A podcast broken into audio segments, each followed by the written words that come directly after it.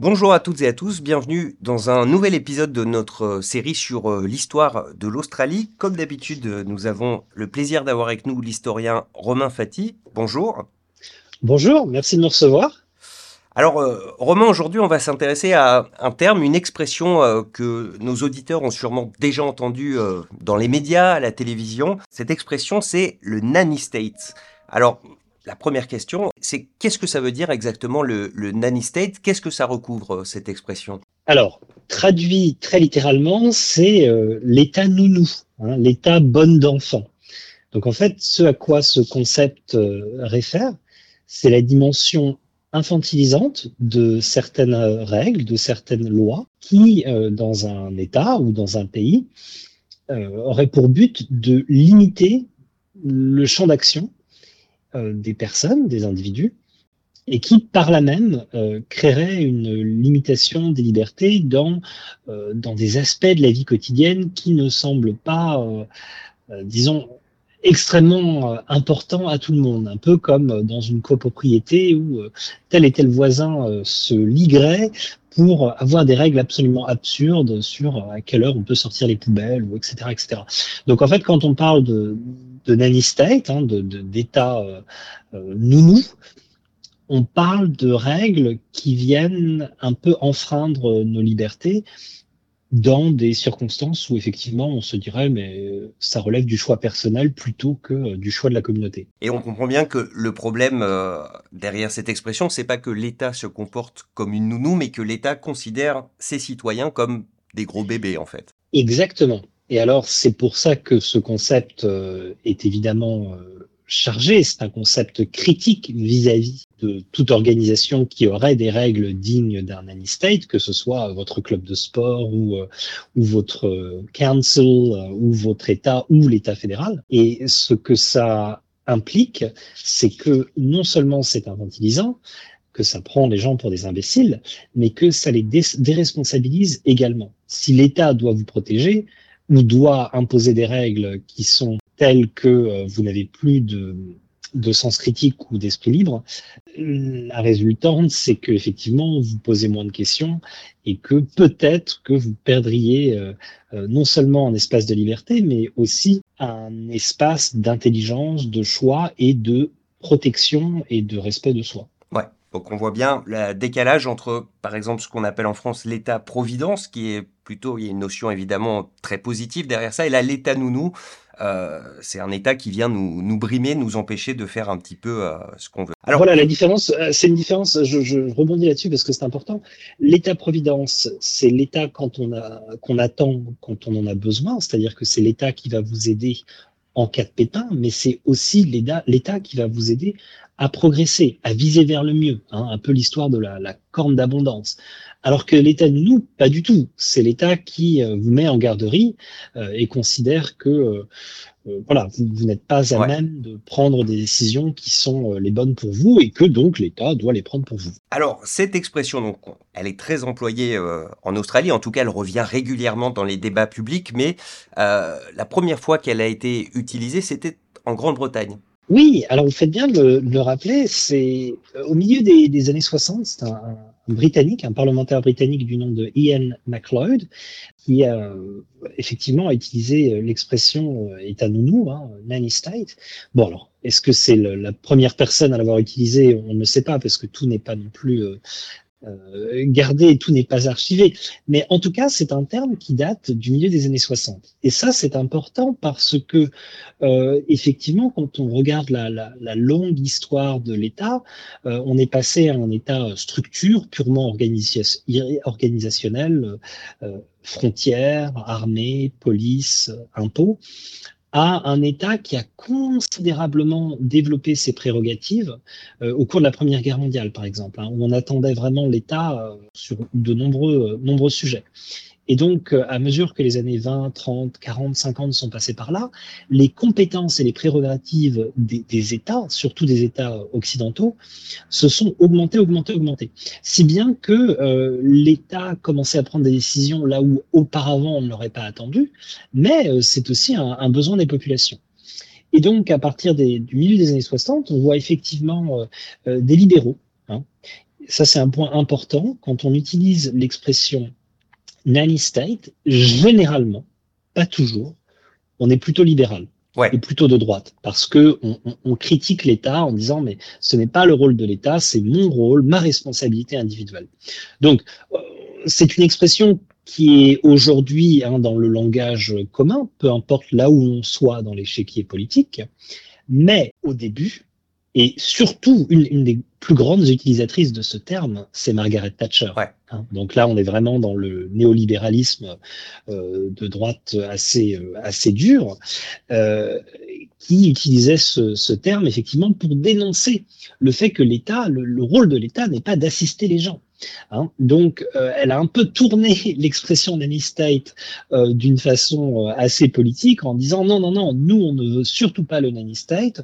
On veut que les gens soient responsables pour eux-mêmes, qu'ils rebroussent leurs manches et puis qu'ils aillent au travail. Alors, c'est très compliqué dans un État où il y a un énorme taux de chômage lié à une récession mondiale et des industries qui ne tournent plus.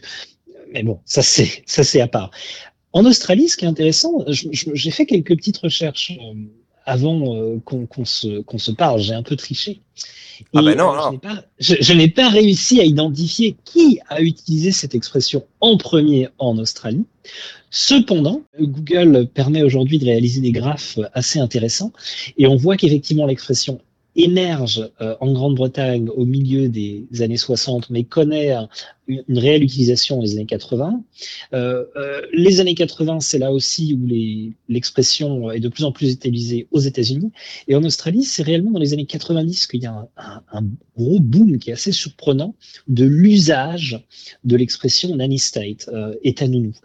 Et c'est intéressant parce que c'est un moment de friction en Australie entre le Parti travailliste d'un côté et le Parti libéral de l'autre, où la, la guerre se, livre entre le Premier ministre et futur ancien Premier ministre Paul Keating et euh, l'aspirant Premier ministre, futur Premier ministre John Howard, deuxième, enfin, dont le terme a été le deuxième le plus long de, l'histoire en Australie, un peu plus de 11 ans, qui lui effectivement utilisait cette, cette expression pour, dans la lignée de Margaret Thatcher, dit, mais, dire ce n'est pas le rôle de l'État de tout légiférer. Euh, et là, on parle de choses euh, qui vraiment euh, semblent impacter la, vie quotidienne. Par exemple, le fait qu'en Australie, vous devez impérativement porter un casque en faisant du vélo. Certaines personnes vont vous dire, bah oui, c'est totalement normal, c'est très bien, puisque euh, quand vous tombez à vélo et que vous fracturez le crâne euh, sur les pavés, euh, autant avoir un casque, ça évite de vous faire mal, et puis ça évite à l'État d'avoir à couvrir des frais médicaux assez importants. Mais d'autres vont vous dire, mais attendez, c'est mon choix, c'est ma liberté. Si je fais du vélo, euh, j'ai le droit d'avoir ou de ne pas avoir de casque. Et ce n'est pas à l'État de me le dire. L'État a d'autres choses à faire, telles que l'armée, les impôts, enfin les fonctions régaliennes. Donc, le terme est encore utilisé aujourd'hui en Australie. Euh, vraiment, depuis les années 90, euh, il, est, il est communément utilisé d'abord par les libéraux, et puis maintenant, aujourd'hui, euh, quand vous parlez d'État nounou, vous n'indiquez pas nécessairement votre coloration euh, politique, tellement euh, l'usage est devenu important, puisque les États, à la fois les États qui forment la Confédération et le Commonwealth d'Australie, ont de plus en plus de règles qui comment dirais-je, sont assez euh, révélatrices de l'état nounou. Et effectivement, vous l'avez dit, hein, tout le monde le reprend euh, à sa sauce et euh, autant à droite qu'à gauche de l'échiquier euh, politique, les dirigeants en place ont été accusés de, de, faire leur nounou. Vous parliez de John Howard, on l'a accusé d'être de sombrer dans l'état nounou quand il a réduit drastiquement l'accès aux, aux, armes à feu, par exemple. Alors qu'on pourrait se dire que pour le coup, c'est c'est peut-être bien qu'il y ait une nounou sur ce genre de, de choses-là. Euh, J'ai vu que ça a été, il y a eu des critiques également du, du même acabit euh, avec euh, la législation, il est vrai, extrêmement euh, stricte euh, concernant le, le, tabagisme en Australie, les paquets neutres, le, les prix très importants du tabac. et puis, un exemple plus récent, ce sont les lockout laws à Sydney qui ont complètement tuer euh, le quartier euh, de la vie nocturne de Sydney, qui était King's Cross. L'imposition de ces lois a effectivement complètement euh, détruit la, vie nocturne. Est-ce que ça, c'est un exemple d'un nanny state qui qui va trop loin? C'est important ce que vous rappelez là, et pour le rappeler à nos auditeurs, les lockout laws dans l'État de Nouvelle-Galles du Sud et à Sydney en particulier, ce sont des législations qui, ça va paraître extrêmement précis. Et ça, c'est vraiment la caractéristique même des lois ou des régulations typiques nanny state. Après 1h30 du matin, euh, vous n'aviez plus le droit de passer euh, d'un bar ou d'une boîte de nuit à une autre. C'est-à-dire que euh, vous pouviez euh, aller dans une boîte de nuit à 9 heures, puis, enfin c'est un peu tôt, mais enfin dans un bar à 9 heures, dans une première boîte à 1 heure ou à 11 heures, et puis en, changer. Et puis en changer toute la nuit si vous le vouliez auparavant. Il n'y avait pas nécessairement de limite.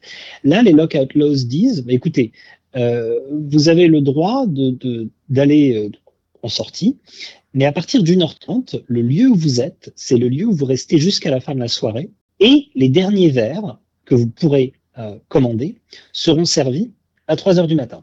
Après 3 heures du matin, vous pouvez finir votre verre et puis vous rentrerez chez vous.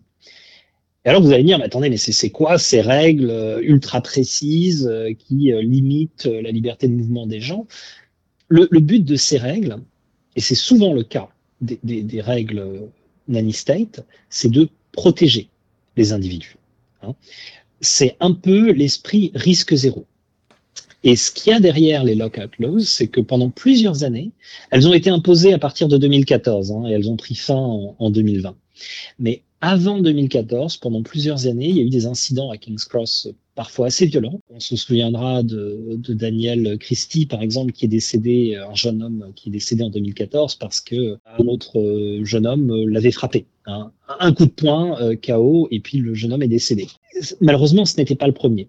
Ce n'était pas le premier, mais euh, on pourrait dire qu'il n'y a pas de risque zéro. Donc, pourquoi imposer à des millions de personnes des règles très strictes? Qui finalement euh, ne vont pas euh, ne vont pas résulter en un risque totalement zéro. Donc voilà, les prémices de l'État nani, ça va être euh, de, créer des lois qui sont extrêmement rigides sous la prétence de dire on protège, on protège la population, c'est le rôle de l'État de protéger les gens. alors très bien, il y a le côté protection, hein, évidemment. Dans les années 60, l'idée de mettre sa ceinture de sécurité quand on était au volant, paraissait aberrant à une partie de la population. Ah là là, l'État n'a pas à choisir si je mets ma ceinture ou pas. Bon, en réalité, on sait que mettre la ceinture, ça sauve des vies. Plus personne aujourd'hui ne monte dans une voiture euh, sans mettre sa ceinture, sauf si vous êtes dans une ferme et que c'est votre propriété privée. Mais quand vous êtes sur la route, euh, euh, ça ne nous viendrait pas à l'esprit, on se sentirait un peu nu comme sortir de chez soi sans téléphone portable. Donc, il faut voir que parfois, ces lois aussi anticipent des changements de société à la fois elle les anticipe et puis à la fois elle, elle, elle change la société en, en, imposant de nouvelles règles qui étaient inacceptables il y a 40 ans et qui sont aujourd'hui totalement normales. Donc l'économie, il y a aussi ce côté libéral de euh, attention, euh, on ne veut pas avoir à, euh, à payer pour vous, pour vos choix. Donc on vous interdit de les faire. Typiquement en Australie, ce cas-là est, est, reflété dans le, la relation au tabac que vous avez mentionné. Donc, c'est marrant, vous avez cette double notion dans le nanny state, dans l'état nounou, qui est à la fois très infantilisant et qui vise à vous protéger, à prendre des décisions pour vous, et qui est à la fois très libéral est très libéral euh, parce qu'il dénonce euh, l'emprise de l'État, mais qui à la fois, c'est un peu un micmac, cherche à, euh, à prendre des décisions qui euh, viseraient aussi à, à réduire euh, les dépenses de l'État dans des situations où vos choix individuels coûteraient très cher. Alors, effectivement, que ces lois s'avèrent après coup visionnaires ou véritablement euh. Ce que je retiens, c'est que leur particularité, c'est qu'elles euh, rentrent dans des détails extrêmement euh, précis et euh, et du coup, ça me semble difficile de ne pas évoquer toute la période de, de la pandémie de coronavirus, les, les confinements, etc.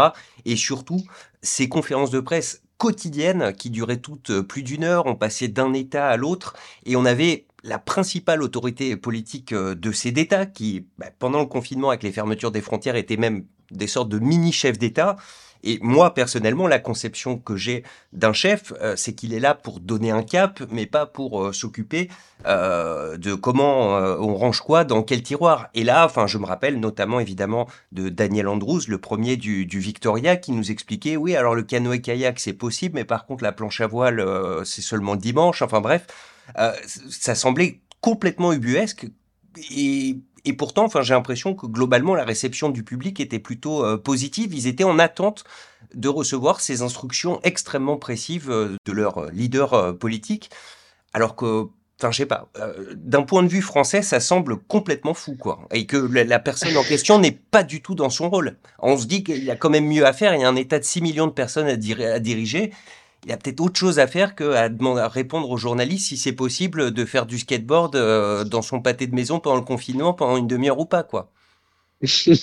Alors, il y aurait énormément de choses à dire. Bon, il y a le côté aussi rassurant en situation de crise de parler de choses triviales. Hein. Ça rassure, ça veut dire qu'on on, on, se donne l'impression de contrôler les choses. Euh, mais euh, pour les historiens, le Covid sera, un révélateur fabuleux des angoisses et des sociétés dans lesquelles nous vivons parce que on a eu très peur on a essayé de tout contrôler.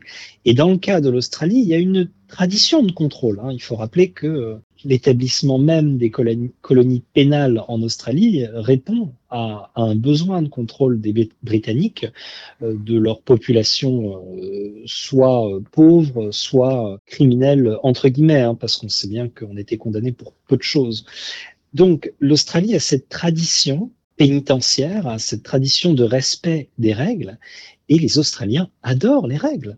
Mais, la manière dont ils ont traité le Covid, ce qui est impressionnant, hein, vous avez rappelé, euh, ce qui peut nous paraître un peu absurde dans ces règles, les Australiens étaient en attente de ça. Non seulement ils étaient en attente de ça, non seulement la cote de, popularité euh, des dirigeants des États est montée en flèche, mais en plus, si ce n'avait pas été euh, pour euh, Sydney et son besoin de main-d'œuvre internationale, je pense que euh, l'Australie n'aurait pas réouvert ses frontières pendant assez longtemps.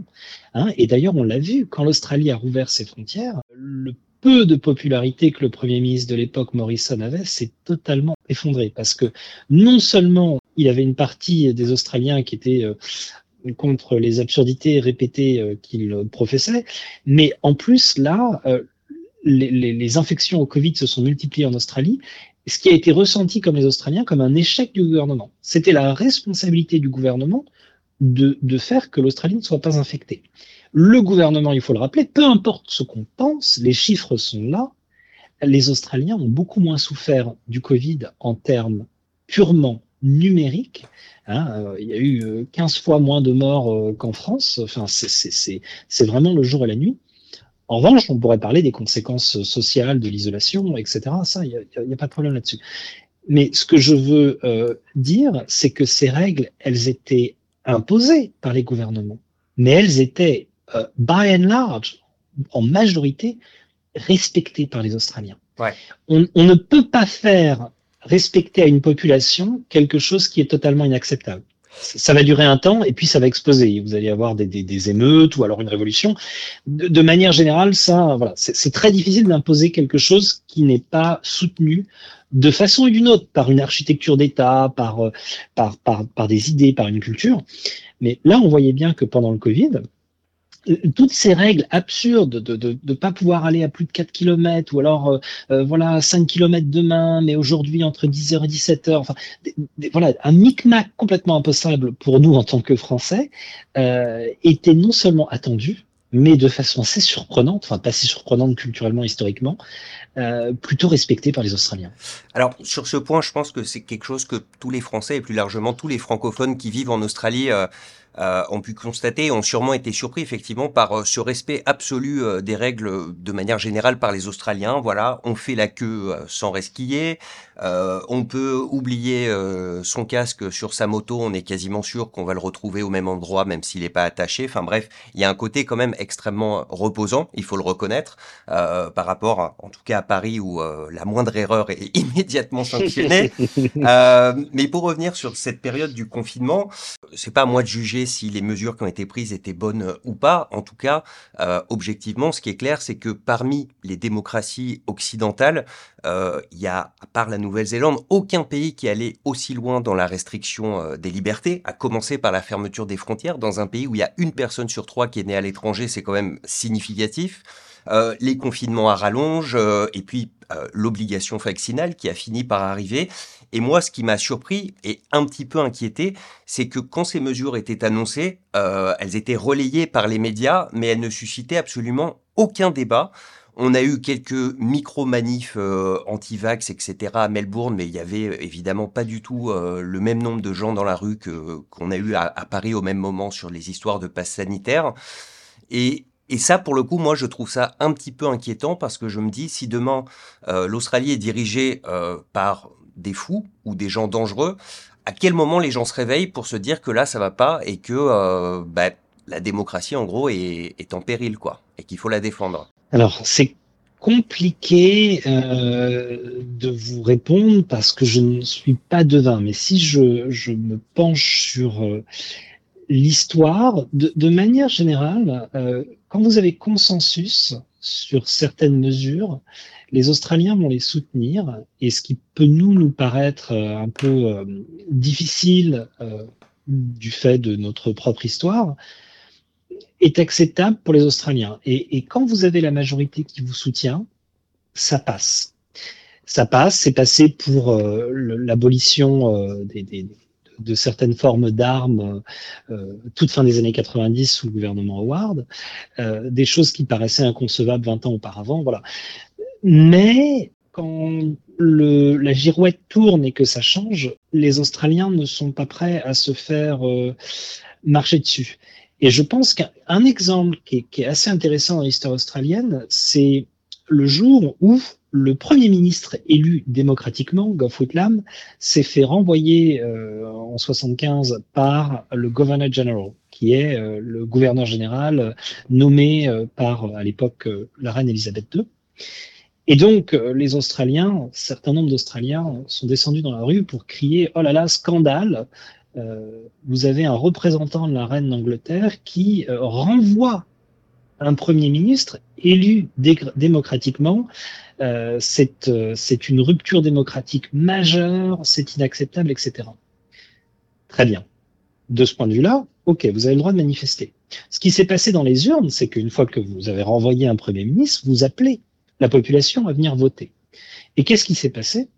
C'est que la population a en majorité voté pour euh, le parti d'opposition et donc approuvé finalement la décision du gouverneur général qui, sur le papier au moins, euh, bon, était totalement légal, mais pouvait paraître antidémocratique.